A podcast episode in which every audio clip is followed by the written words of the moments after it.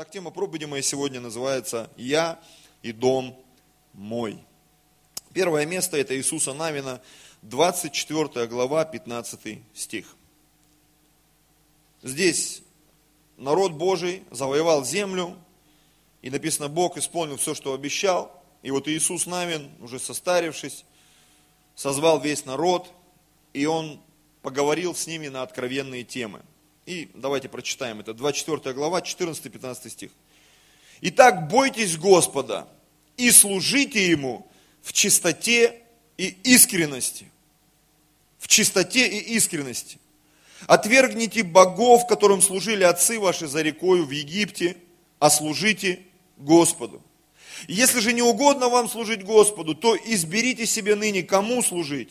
Богам ли, которым служили отцы ваши, бывшие за рекою, или богам Амареев в земле, которой живете, а я и дом мой будем служить Господу. Мы уже делали ударение на разные слова, что мы будем служить, будем служить Господу. И вот сегодня пришло время поговорить вот об этой связке. Я и дом мой. Не только я, но и мой дом. Не только я, но и моя жена. Не только я, но и мои дети. Не только один пастор и еще пять человек с первого или со второго ряда, но и вся церковь, но и все домашние группы, но и все братья и сестры, аллилуйя, но и все мужчины и женщины, не только как в футболе, там 2-3 человека, 11 человек играют, а 50 тысяч сидят на стадионе и смотрят и хлопают в ладоши. Мы все участники Божьего дела. И Бог хочет, чтобы вот эта фраза, вот это откровение, оно стало реальностью в нашей жизни, актуальным для каждого из нас. Я и мой дом. Вот я как пастор, я никогда не отделял и не отделяю, и не планирую отделять себя от церкви. Мне нравится быть среди людей. Один кто-то из пасторов пошутил, что от пастора должно пахнуть овцами. Знаете, мне нравится быть с людьми в нашей церкви. Иногда я напрашиваюсь в дом, от меня уже кто-то шарахается, кто-то там уклончиво как-то. И вы не, не подумайте, что, знаете, я вот хожу и смотрю, кто там как живет, кто что ест. Мне реально нравится быть с людьми. Мне реально нравится общаться с людьми. И мне хочется где-то интуитивно, где-то осознанно, где-то неосознанно людей подтягивать на свой уровень, на свой уровень молитвы, на свой уровень веры, на свой уровень служения, жертвы, посвящения. И я порой говорю, ребята, ну хотя бы минимум час мы должны молиться. Ну хотя бы минимум 10 глав в день мы должны читать. Ну хотя бы участвую в этом ежемесячном посте трехдневном в церкви. Ну хотя бы съезди вот на эту конференцию, хотя бы, ну какой-нибудь минимум, какой-нибудь минимум. Даже сам Иисус говорил ученикам, могли ли вы бодрствовать хотя бы час? Я думаю, все родители, все мужья, э, матери, там, отцы, мы все мечтаем о том, чтобы наши супруги, они были точно так же посвящены, как и мы. На самом деле, хочется рядом видеть такого же посвященного, такого же искреннего, такого же э, человека, имеющего страсть по Богу, по отношениям. И когда этого не происходит, конечно, мы начинаем переживать. Мы все проходили через это. Когда 20 с лишним лет назад я начинал служить, моя супруга, она вообще особо никакого отношения не имела. Она просто ходила в церковь. Просто рожала детей, их воспитывала. И она сама это говорит, что я не стремилась ни в какое служение. Я вообще себя нигде не видела. И многие люди, которые из прошлого, мы встречаемся с ними после 20 лет, они говорят, ой, мы помним, Людочка такая была все время тихая, мышечка, никто не видел ее, не слышал. Я помню, у нас было служение здесь, в Москве. Людмила вышла молиться на сцену, и пару человек аж выбежали с нашего зала. Я потом спросила, что случилось. Ой, вы знаете, ваша супруга так молится, она рычит, как львица. Мне аж страшно стало. Прошло всего каких-то 20 лет. И сегодня человек, он молится, он рычит. Я помню, там у нас где-то в Зеленогорске на служении с кем-то плохо стало, и Люда там, знаешь, это в стиле Бэтмена что-то набросилось. И даже я со сцены там, аминь. Мне, мне уже не надо набрасываться, у меня уже есть кому набрасываться. И знаете, это радует, когда не только ты, но и твой дом, твоя команда, твоя жена, твои дети, они тоже служат Господу. Когда Давид, он в ревности, он такие вещи делал, весь Израиль был в страхе, он вышел, этому трехметровому мужику отрубил голову его же мечом. И потом люди, которые были с ним, они так ревновали за него, что однажды, когда Давид хотел пить, они пробили сквозь толпу, принесли воду и сказали, Давид, пей. И он говорит, ребята, вы что? Это вода, она как кровь ваша, я не буду ее пить. И он вылил ее во славу Господа. Это Давид и его дом. Давид и сильный Давид. Это то, а, о чем, наверное, мечтает каждый. Каждый, каждый, чтобы рядом с собой видеть таких же ревностных, таких же посвященных людей. И вот Иисус Навин, он бросил вызов. А я и дом мой будем служить Господу. Вы знаете, в Библии есть очень много разных историй о том, что происходило с домами священников, с их сыновьями, с их дочерьми, с их людьми, когда праведность какого-то человека по непонятным причинам она заканчивалась на нем.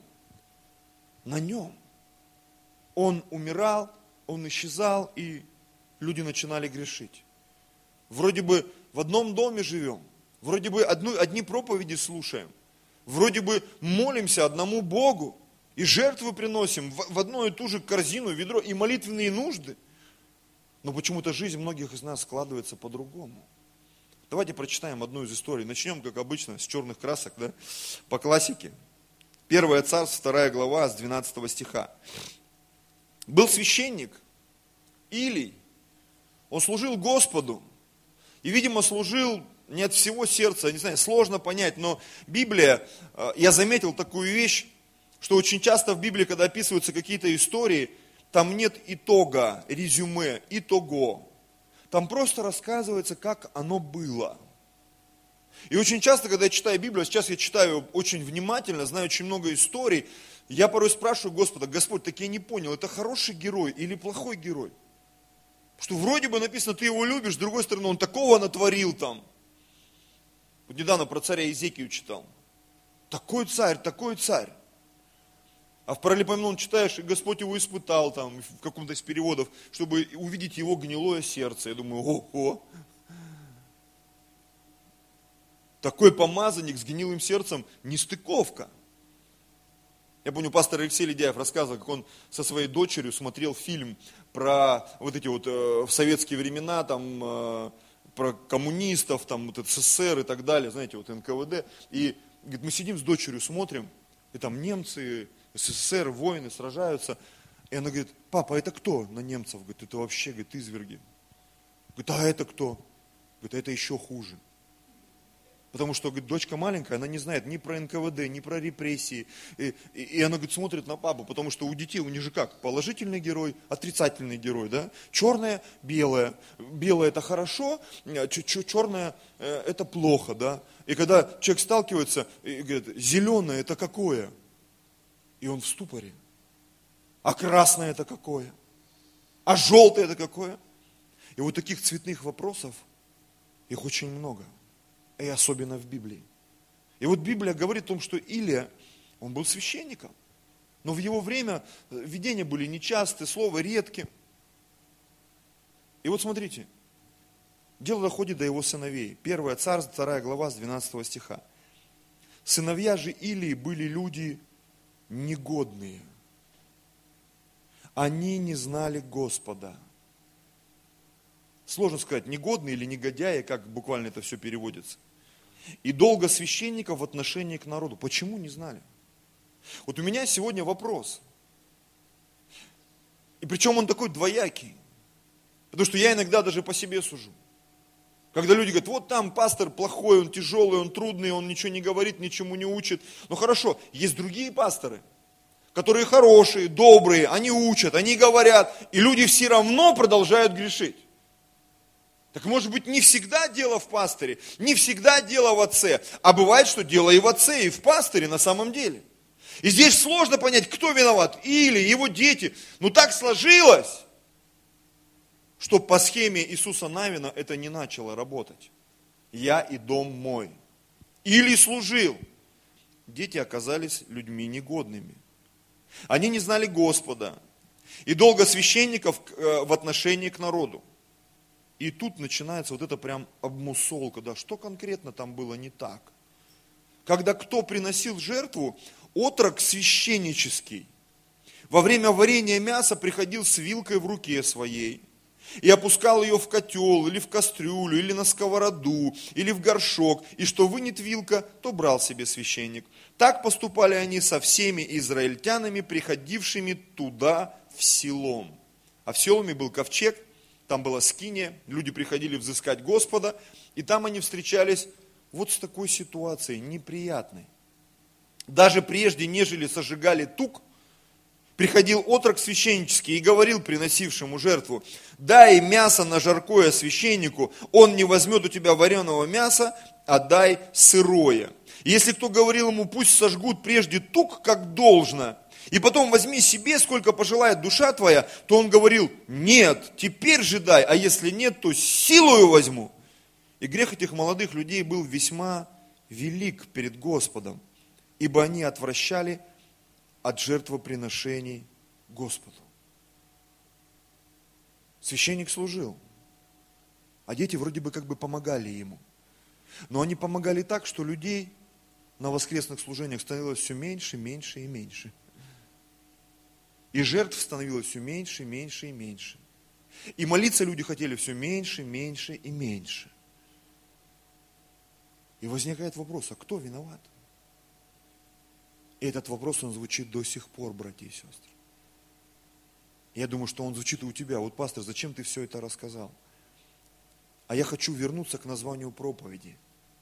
Я и дом мой. Вы знаете, ответственность, она лежит на всех.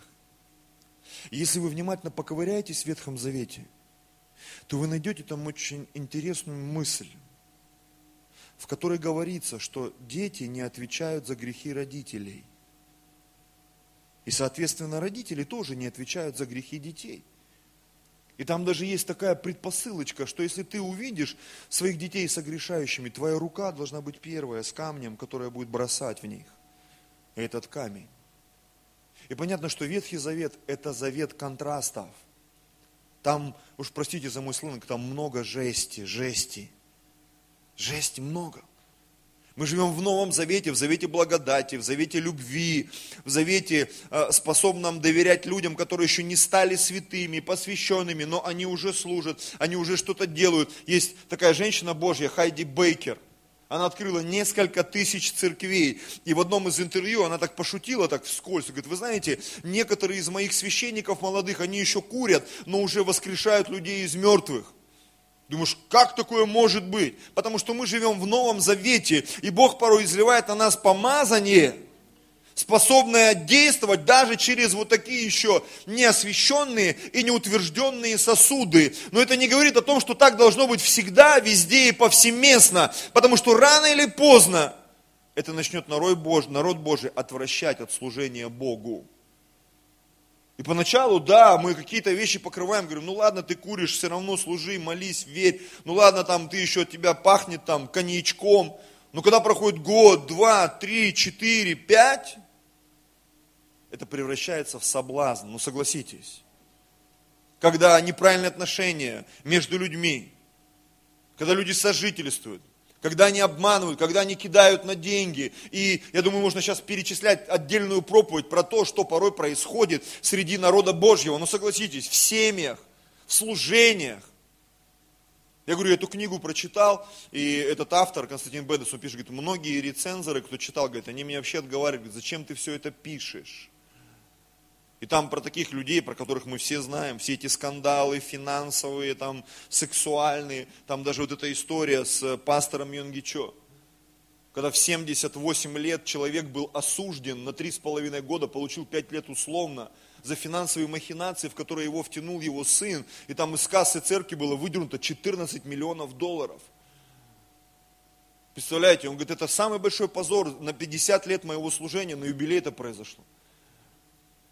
И когда все эти вещи ты узнаешь, ты понимаешь, Господи, ведь эти люди, они видели, как он верил, как он молился, как он двигался.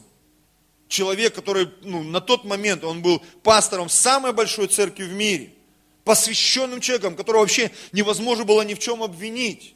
Но рядом были люди, дети, сыновья, которые что-то там подпихивали какие-то документы, приводили каких-то людей, и что-то там происходило. И сейчас сложно понять, был он там замешан, не был он там замешан. Тем более человек такого духовного уровня, что вообще страшно что-то говорить про него. Но факты остаются фактами. Факты остаются фактами. И когда ты такие подобные вещи слышишь, думаешь, Господи, а должно ли так быть? Ведь Иисус Навин сказал, я и дом мой, мы будем служить Господу. Мы будем служить Господу. И знаете, всякий раз, когда мы где-то появляемся, говорим, что мы христиане, у людей включаются дополнительные фары на нашу жизнь. И они начинают за тобой наблюдать. А ты одну котлету съел или шесть положил, да? Восемь ложек размешал. Или ни одной. И вдруг мы понимаем, нас начинают оценивать нашу соль, яркость нашего света, нашей святости. Мы такой сдаем невидимый экзамен. Наших детей начинают оценивать. Нашу жизнь, нашу команду начинают оценивать. А что происходит в церкви? А, вы новое поколение, ну-ка посмотрим. Что у вас происходит? Ну-ка посмотрим, что тут у вас. А, вы семья, вы давно в браке. А мы придем к вам домой. И как пишет Павел, а братьям, скрытно подходившим, приходившим подсмотреть за нашу свободу, мы ни на час не уступили. И в другом месте он говорит, мы готовы дать отчет, требующим у нас отчета. Я не говорю, что мы должны зависеть от общественности, братья и сестры. Моя мысль в другом, если ты успел это уловить. Я говорю о том, что ответственность лежит на всех. И на нас, и на наших женах, и на наших мужьях, и на наших детях. Как мы служим Господу. И говорит, ну он еще ребенок, он еще молодой, ну это же, ну это жена, ну поймите, это вот у нее просто женская вот, как бы, как женщина, эмоциональная, выплеснулась. Я очень порой категоричен и к своей жене, и к детям. Я говорю, потому что вы мой дом. Вы часть моего служения. Аллилуйя. Поэтому у нас в церквях, мы третью церковь начали здесь в Москве, у нас никогда не было пасторских детей. Вот это вот дети пастора, не дай Бог, кто нибудь про них скажет. Я всегда говорил, для всех преподавателей в детской школе, когда они все проходили, это просто Николаевы. И если виноваты все, получают все. И Николаевы в первую очередь. Это обыкновенные дети, это не дети пасторов. Там, вот у Константина, у него целая глава есть про сыночка там одного пастора что он там вытворял, ой-ой-ой. Я как бы сам видел это и в наших церквях порой. Это дети лидера, это дети пастора, это дети служителя. Это такие же дети, как и все остальные дети. И если их кто-то не воспитал, тебе нужно их воспитать. Многие так сражаются за своих детей. За свою семью они готовы убить просто. Зачем вы лезете в мою семью? Потому что твоя семья порочит имя Господа, имя церкви. И нам нужно разобраться с этим, потому что я и мой дом, мы должны вместе служить Господу. И если кто-то кого-то тянет на дно, надо спасать. И братьев и сестер, братья и сестры. Это очень важно. Я так ценю своей семьей, я так дорожу нашей командой, я дорожу нашей церковью, каждым человеком. И, конечно, я стремлюсь, я понимаю, что всех не переделаешь и не заточишь под себя. И я уже говорил, что я это и не пытаюсь сделать. Вот это смотрите, вот это не смотрите, вот это слушайте, вот это не слушайте, вот эту музыку играйте, вот эту не играйте. Я даже не думаю. Да, внутри порой я с чем-то не соглашаюсь, как мужчина, как человек, как пастор, как у которого, человек, у которого есть свои вкусы в еде, в одежде, в музыке. Но я также, как пастор и отец, я понимаю, что у каждого человека есть свое мировоззрение, своя воля, право выбора. Я лишь могу побуждать к тому, чтобы мы все вместе имели эту страсть. Страсть к служению, страсть к молитве, жажду, к воспитанию, к развитию, к самообразованию, к стремлению к чему-то большему. Не просто что-то там заработать кучу денег или получить высшее образование, или стать олимпийским чемпионом, там, или получить Нобелевскую премию. Это тоже все хорошо. Вопрос во всем этом не потерять вот этот элемент служения Господу. Потому что можно весь мир завоевать а своей душе повредить. 27 стих. И пришел человек Божий к Илию и сказал ему, так говорит Господь, не открылся ли я дому отца твоего, когда еще были они в Египте, в доме фараона? И не избрал ли его из всех колен Израилевых себе во священника, чтобы он восходил к жертвеннику моему, чтобы воскурял фимиам, чтобы носил ефот предо мною. И не дал ли я дому отца твоего от всех огнем сожигаемых жертв сынов Израилевых? Для чего же вы попираете ногами жертвы мои? И хлебные приношения мои, которые я заповедал для жилища моего, и для чего ты предпочитаешь мне сыновей своих, уточняя себя начатками всех приношений народа моего Израилева. Смотрите, об этом не говорится в Библии, но Бог через пророка это вскрыл. Он говорит, ты своих детей выше, выше ставишь больше, чем служение мне. Это очень сложно, очень сложно порой этот момент уловить. Знаете, такие тонкие материи когда вдруг жена занимает первое место, муж занимает первое место, дети занимают первое место. Я думаю, что это должно быть в совокупности. Мы должны пустить Бога во все сферы своей жизни. Аминь. Иногда для некоторых ситуаций это ошибочно. Знаешь, вот Бог на первом месте, там жена на втором, дети на третьем. Это классика. Но в жизни, чтобы попасть в это в классическое состояние, я говорю со своего 20-летнего с лишним опыта в браке и в служении – это очень сложно, братья и сестры. Поэтому самое простое, что мы можем сделать, впустить Господа в свои отношения. Начать молиться с женой, начать молиться с детьми, начать молиться в церкви с братьями. Зачем? Как в Библии написано, что мы должны вместе познавать Господа со всеми святыми. Есть такая поговорка в мире, что с ума сходят поодиночке. И очень часто лжеучения начинаются, когда человек, он где-то один – я как-то был подписан на одного блогера. Ну, я смотрю, он такой пастор телевизионный. Всегда на камеру один, как будто в какой-то комнате он проповедует у себя дома. Я думаю, сколько у него человек в церкви? И вот смотрю, у него 5 подписчиков, там 10 тысяч, там 20 тысяч подписчиков. Ну сколько-то там. И вот я какое-то время его не смотрел. И может быть с полгода назад я включил проповедь, смотрю, его канал изменился. Думаю, что он там городит? И когда я услышал, я, я был в таком, сказать, что я обалдел, это ничего не сказать. У меня жена даже ходила, говорит, зачем ты его слушаешь? Я говорю, мне интересно, у человека, у него просто крыша поехала, что он несет там вообще? Что Бог это женщина там, и он такого, такого, такого наплел там про матрицу, про... Я думаю, откуда он? Я давай листать, искать, кто он вообще? Евангельский христианин. Такой же, как мы вроде бы, адекватный был. Просто где-то человек вот в одного остался. И все, и полетели птицы по разным уголкам Вселенной в его голове. Это очень важно, быть вместе, быть семьей. Я и дом мой будем служить Господу. Когда сын младший, он ушел из дома, помните, блудный сын? Он потерялся. Помните Гадя Петрович Хренова? И вот написано, там где-то там вот он пришел в себя, нашелся, прикинь. Раз, проснулся однажды утром. Среди рожков этих я видел, что это такое. Мы были в Египте, не, мы на Кипре были. Рожковое дерево, это такие вот, похоже на этот э, засушенный горох, только, только вот таких размеров. Ими драться даже можно. Там реально как, вот, как, как кафедра вот это вот, рожковое дерево. Вот это. Там жесть.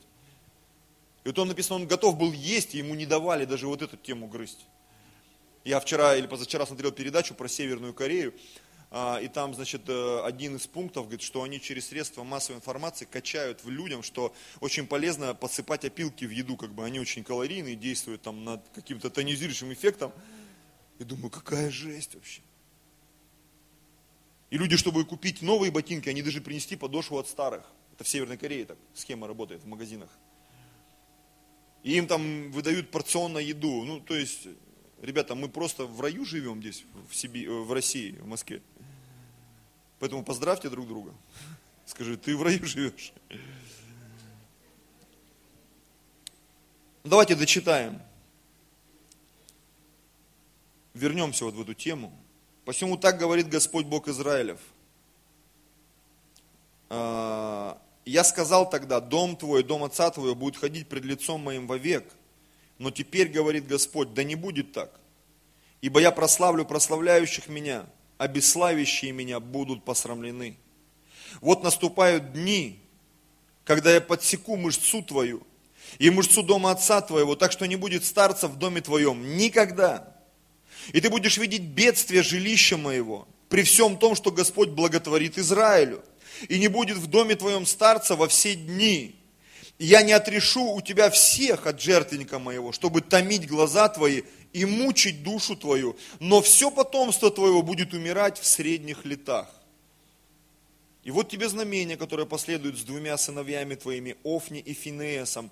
Оба они умрут в один день и поставлю себе священника верного, и он будет поступать по сердцу моему, по душе моей, и дом его сделаю твердым, и он будет ходить пред помазанником моим во все дни, и, и всякий оставшийся из дома твоего придет кланяться ему из-за геры серебра и куска хлеба, и скажет, причисли меня какой-либо левитской должности, чтобы иметь пропитание. Если вы внимательно читали Библию, вы можете увидеть, да, что это все перешло на сынов Садока. Священник Садок был такой который взял это благословение.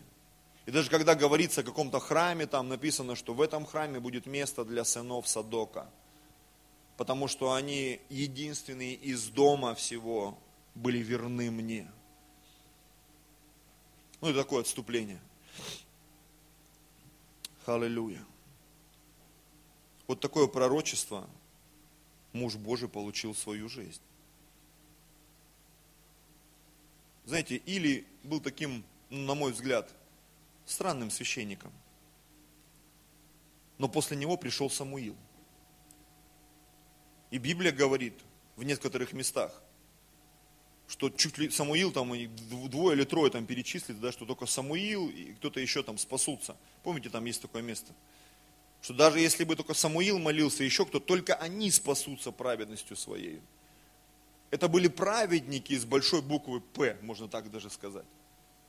Но когда мы читаем о конце жизни Самуила, я такую маленькую, маленькую зачитку сделаю, вычетку, это первое царство, 8 глава, с первого стиха.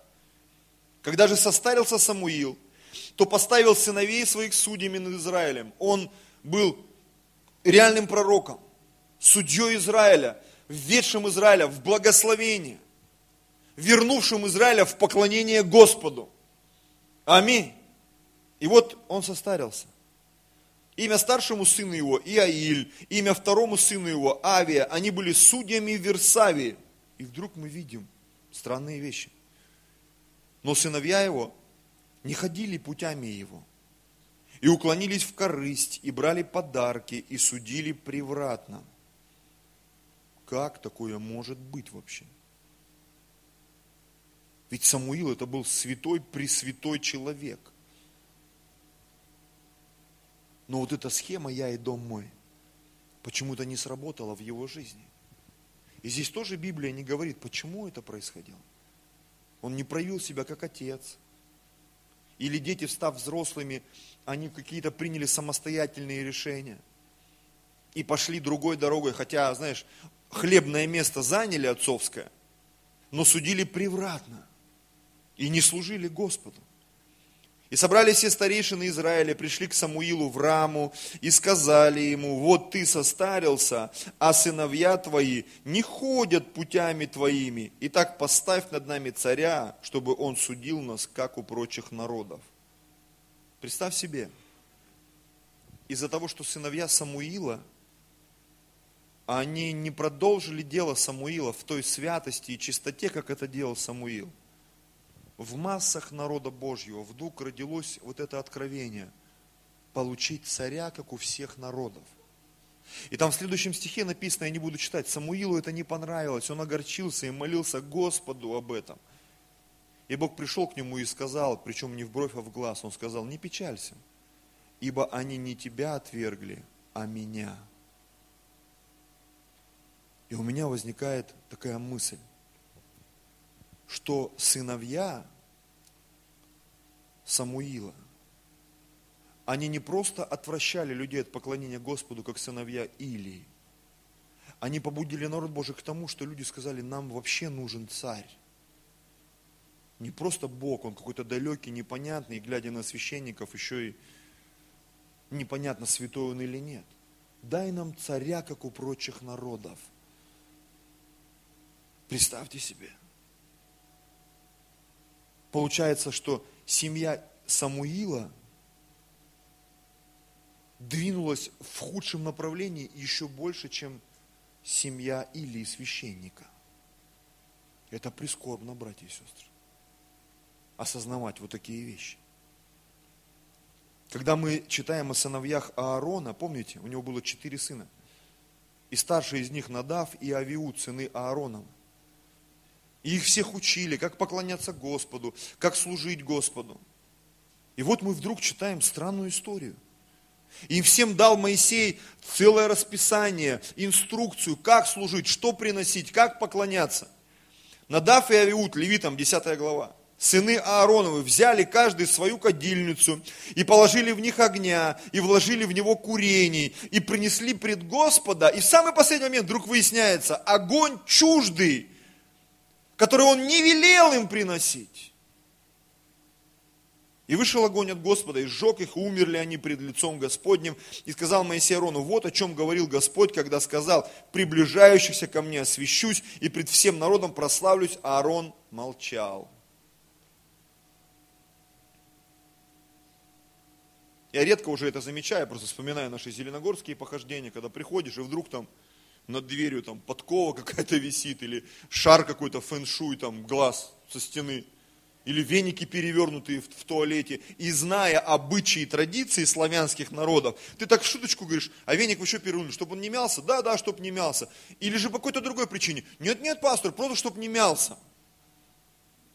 А ты понимаешь, не просто, чтобы не мялся, веничек перевернули и подковушка висит, и еще какая-нибудь ерунда, и кутья на поминках, и полотенца рвут, всем раздают, и еще куча всякой ерунды. Хочешь спросить, ребята, вы верующие вообще, зачем вы это делаете?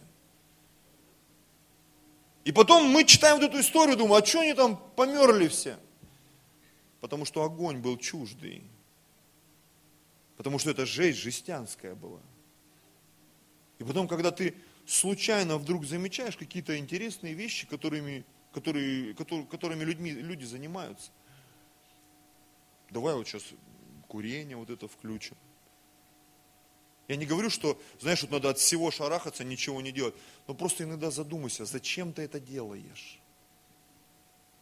Помню, пастор Алексей рассказывал, говорит, что йога, в принципе, это такая очень хорошая гимнастика, говорит. Но просто в какой-то момент ты сам не подозреваешь, как ты можешь в это затянуться, потому что йога, она бывает там трех уровней. Просто гимнастика, потом какая-то там кундалини, там еще чего-то там. И потом огненная йога начинается.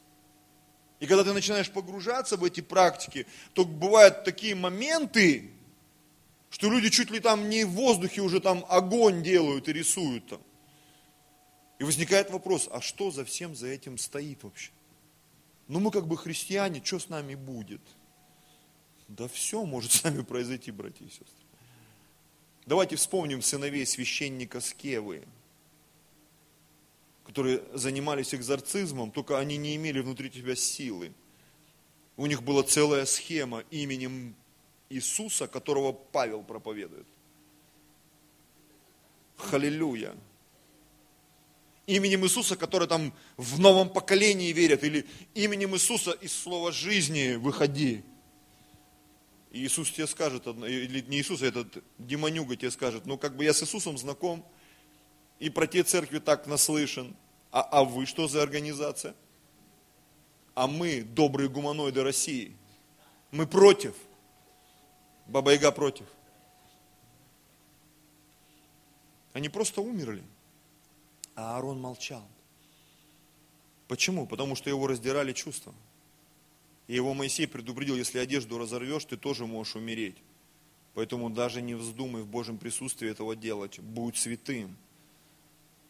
И ему пришлось быть святым. И терпеть, и понести эту утрату.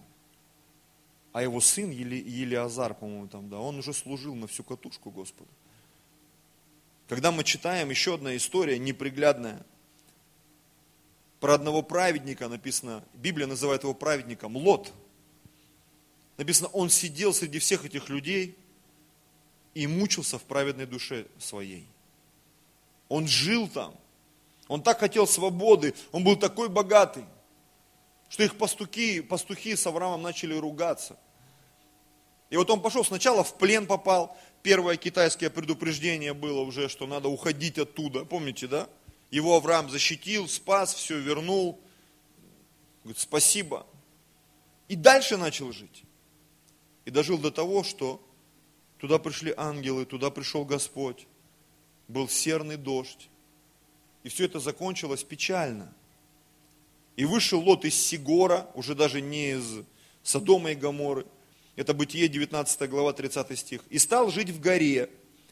И с ним две дочери его, ибо он боялся жить в Сигоре и жил в пещере.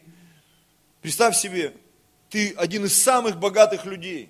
У тебя есть все, что ты только можешь пожелать себе. Но из-за того, что ты или твой дом, вы не служите Господу, в какой-то момент ты можешь оказаться в пещере. И самое интересное, это еще не самое страшное. Представляете?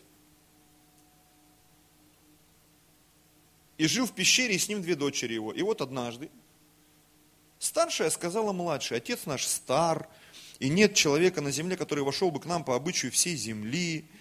И так напоим отца нашего вином, и переспим с ним, и восставим от отца нашего племя. И напоили отца свою вином в ту ночь, вошла старшая, спала с отцом в ту ночь, и он не знал, когда она легла и когда встала. На другой день старшая сказала младшей, вот я спала вчера с отцом моим, напоим его вином и в эту ночь. И ты войди и спи с ним, и восставим от отца нашего племя. И напоили отца свою вином в эту ночь, и вошла младшая, спала с ним, и он не знал, когда она легла и когда встала. И сделали обе дочери Лотовы беременными от отца своего. Мне кажется, тут даже комментарии не нужны.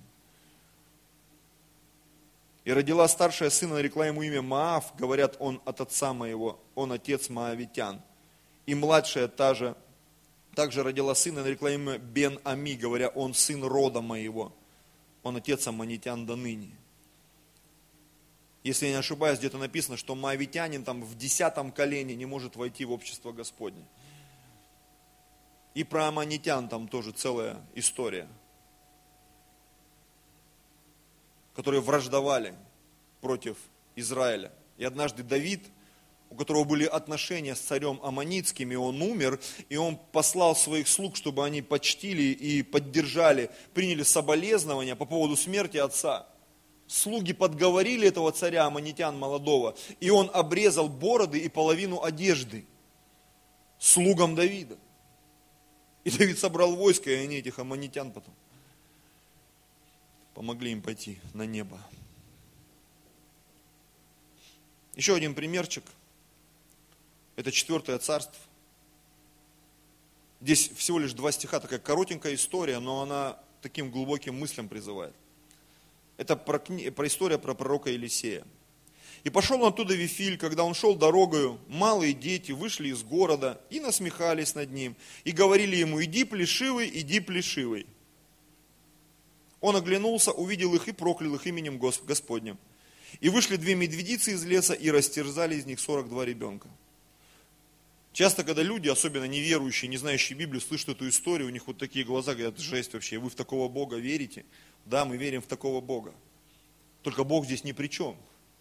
Здесь вопрос воспитания, вопрос веры, вопрос посвящения. Почему эти дети кричали вслед пророка такую чушь вообще? Кто им научил? Кто их научил делать это? Они, возможно, что-то слышали на кухне у себя дома от своих родителей, как они обсуждали этого пророка. Его плешивость, не знаю, его неправильное служение.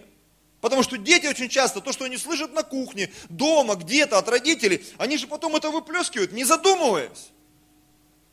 По поведению детей ты можешь увидеть отношение родителей к церкви, к служению, к жизни, к кому-то вообще в принципе. Потому что детям сложно скрывать вот эти вот подводные камни. То мы, взрослые, уже научились менять маски. Детям это сложно делать. И поэтому эта катастрофа, которая произошла там, это как раз в тему нашей проповеди. А я и мой дом служим Господу.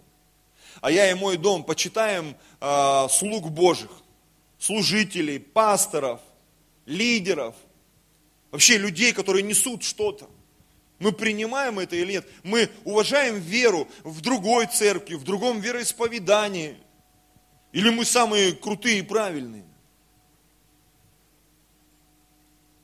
Аллилуйя. Пусть Бог благословит нашу жизнь.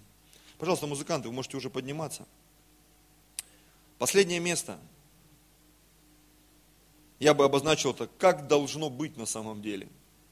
Это Иеремия, 35 глава. Не знаю, читал ли ты такое. Обычно эти истории знают люди, которые регулярно читают Библию. Большинство, для большинства это закрытая тема, подобные вещи. И они с трудом припоминают. Я очень часто замечаю, когда людям начинаешь какие-то подробности из Библии вытаскивать, они смотрят на тебя. И говорят, это точно в Библии? Я говорю, да. Это точно в Библии. Вот сегодня мы узнаем еще одну историю из Библии, которую, возможно, ты никогда не слышал, а может быть слышал, но забыл, а может и то, и другое вместе взятое. Итак, Иеремия, 35 глава, с 1 стиха. Слово, которое было к Иеремии от Господа в дни Иакима, сына Иосии, царя Иудейского. Бог ему сказал, иди в дом рехавитов и поговори с ними, и приведи их в дом Господень в одну из комнат и дай им пить вина.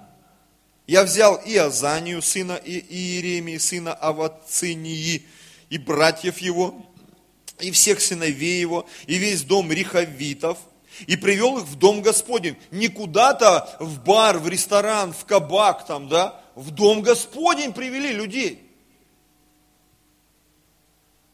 В одну из комнат, э, так, так, так, так, и привел в дом Господень в комнату сынов Анана, Анана, сына Гадоли, человека Божия, которая подле комнаты князей. Представляете, то есть в дом Господень, в комнату человека Божьего, возле комнаты княжеской, над комнату Масии, сына Силумова, стражу у входа. То есть там настолько, столько вот, э, как сказать, знаков.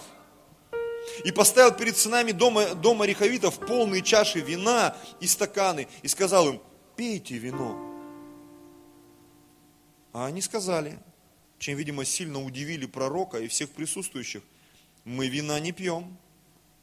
Потому что Ионадав, сын Рехава, отец наш, дал нам заповедь, сказав, не пейте вина ни вы, ни дети ваши вовеки, и домов не стройте, и семян не сейте, и виноградников не разводите, и не имейте их, но живите в шатрах во все дни жизни вашей, чтобы вам долгое время прожить на той земле, где вы странниками. То есть это не просто какой-то странный народ, это одно из колен Израилевых, это евреи, как и все – но они были настолько посвящены и следовали заповедям своего отца, что не все остались живых. Они ничего не потеряли, у них ничего не забрали, они не пошли в плен. Огромное племя из сынов Израиля святые люди. Это вот, помните, в Малахе написано, и вы увидите различия между служащими Богу и неслужащими. Возможно, даже Иеремия даже не знал про вот этих вот рехавитов. И Бог ему говорит, я сейчас тебе покажу кое-кого среди народа израильского. Помните, когда Илия пришел, и он говорит, все отреклись от тебя, я один среди пророков Господних. И Бог ему говорит, успокойся, вытри сопли, иди помажь там этого в царя над Израилем, этого царя там, Елисея вместо себя. И когда Илия уходил, ему Бог как бы в догоночку. А вообще-то есть еще семь тысяч тысяч, о которых ты не знаешь, которые не преклонили колени перед валом. Они есть. Святые, помазанные. И вот он говорит, мы послушались голоса Ионадава, сына Рихо, Рехавова, отца нашего во всем, что он завещал нам, чтобы не пить вина во все дни наши, мы и жены наши, и сыновья наши, и дочери наши чтобы не строить домов для жительства нашего. И у нас нет ни виноградников, ни полей, ни посева. А живем мы в шатрах и во всем слушаемся и делаем все, что заповедал нам Ионадав, отец наш. Когда же Навуходоносор, царь Вавилонский, пришел в сию землю, мы сказали, пойдем, уйдем в Иерусалим от войска халдеев и от войска арамеев, и вот мы живем в Иерусалиме. Они все живые остались. Никто не погиб, никто не попал в плен – Никто не обанкротился, не обнищал. Просто потому, что их отец и они продолжали служить Господу. Да, это немножко отличалось от позиции всего Израиля. У них не было домов, машин, браслетов, там, часов за 10 тысяч долларов там, и так далее, и так далее. Но это был, скажем так, их цена, их аскетизм некий духовный. Они заплатили эту цену. И было слово Господне к Иеремии. Так говорит Господь Саваоф, Бог Израилев. Иди теперь и скажи мужам Иуды и жителям Иерусалима, неужели вы не возьмете из этого наставление для себя, чтобы слушаться слов моих, говорит Господь? Слова Ионадава, сына Рехавова, который завещал сыновьям своим не пить вина, он говорит, ну вроде бы, ну что такого, они выполняются – и они не пьют до сего дня, потому что слушаются завещания отца своего. А я непрестанно говорил вам, говорил с раннего утра, и вы не послушались меня. Я, и я посылал к вам всех рабов моих, пророков, посылал с раннего утра и говорил, обратитесь каждый от злого пути своего, исправьте поведение ваше, и не ходите во след иных богов, чтобы служить им, и будете жить на этой земле, которую я дал вам и отцам вашим, но вы не преклонили ухо своего и не послушались меня. Такая маленькая параллель. Так как сыновья Ионадава, сына Рехава, выполняют заповедь отца своего, которую он заповедал им, а народ сей не слушает меня, посему так говорит Господь Бог Саваоф, Бог Израилев. Вот я наведу на Иудею и на всех жителей Иерусалима все то зло, которое я изрек на них, потому что я говорил им, а они не слушались, звал их, а они не отвечали. А дому Риховитов сказал Иеремия, так говорит Господь Саваоф, Бог Израилев, за то, что вы послушали завещание Ионадава, отца вашего, и храните все заповеди его, и во всем поступаете, как он завещал вам. Смотрите, зато так говорит Господь Саваоф, Бог Израилев, не отнимется у Ионадава, сына Рехаова, муж, предстоящий пред лицом моим во все дни. Вот это да, братья и сестры. Простая верность. Я и дом, мы будем служить Господу. Да, мы что-то не делаем, мы или делаем не так. Мы храним себя. И очень часто, когда мы пытаемся свою веру сравнить с чьей-то чужой верой, говорим, ну я так не способен или я не готов. Это твоя вера. Это твое решение. На самом деле. Вы знаете, я люблю ходить в кино. Я люблю смотреть фильмы. Я люблю ходить, хорошо кушать. Страдаю из этого. Я люблю подарки. Наверное, как все нормальные люди. Люблю хорошие, дорогие машины. Люблю. Мне нравится, я не живу, но мне нравится, я думаю, жить в хороших домах. Мы с женой же мечтаем об этом. Я верю за одно из красивейших зданий в городе Москва. Это будет здание нашей церкви. Я верю, что однажды мы это увидим, и наше здание будет проповедовать. Оно будет красивое, не просто чье-то ДК там купленное, потому что сейчас вот от безнадеги церкви евангельские так делают. У нас было венчание у наших, нашей сестры и брата в одном из замечательных зданий. Англиканская церковь, где там потолок из дуба. Я зашел, думаю, Господи, мне нравятся вообще такие здания. Моей жене не очень, она любительница хай-тека и всего такого. Я думаю, мы там что-то миксанем. Одно крыло сделаем вот такое, англиканское, другое лютеранское, там я уж не знаю. И специальное женское хай-тек. Шучу. Но я думаю, мы что-то придумаем. Потому что я понимаю, есть человеческие вещи, а есть вещи, которые приходят от Бога. И мне ничто человеческое не чуждо, у меня и часы есть неплохие. Но я сегодня четко понимаю, осознаю, что вот это все, это не держит меня. Ни мой автомобиль, ни мой телефон. Если Бог скажет, я готов после служения вообще все вот это раздать, реально. Все, что у меня есть. Если я четко услышу это от Господа. И это будет действительно являться доказательством моей веры, моего служения. Это меня вообще в принципе не держит. Но очень часто, как я замечаю, погоня, может быть не за этим, но за каким-то благополучием, она у многих людей ворует вот этот момент посвящения Господу. И это прискорбно. Это прискорбно. Когда даже в группе что-то там, какой-то призыв идет и тишина. И думаешь, ау, люди, там кто-то есть вообще? Кто-то хочет Господу служить?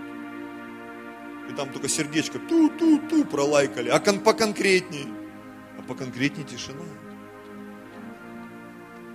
А так хочется, как сказал Иисус Навин, я и дом мой, мы будем служить Господу. Мы откроем эти 20 домашних групп. Мы увидим эти 200 человек. Мы увидим спасенных людей на каждом служении. Мы увидим домашние группы в районе каждой станции метро. Как бы это ни звучало, не било по твоим мозгам, мы будем это провозглашать. И рано или поздно это произойдет. И я верю, что не я буду вести все эти 20 домашних групп. Верю всем сердцем, что поднимутся сильные, смелые, дерзновенные, помазанные люди, которые понесут и сделают, возможно, больше, чем я. И я, поймите, во мне нет вот этого вот, как в Сауле, ой, он открыл больше групп, чем я, ему рукоплещут, да пусть рукоплещут, пусть рукоплещут. Я уже много раз говорил, Бог мне показал однажды, говорит, ты видишь Макдональдс? Это почти в районе каждой станции метро есть. Вот, вот так же должна быть и ваша церковь. В районе каждой станции метро. И сегодня нас тут 50-60 человек, я думаю, как это вообще, может кто скажет, бред какой-то. Так всегда, когда Бог что-то говорит.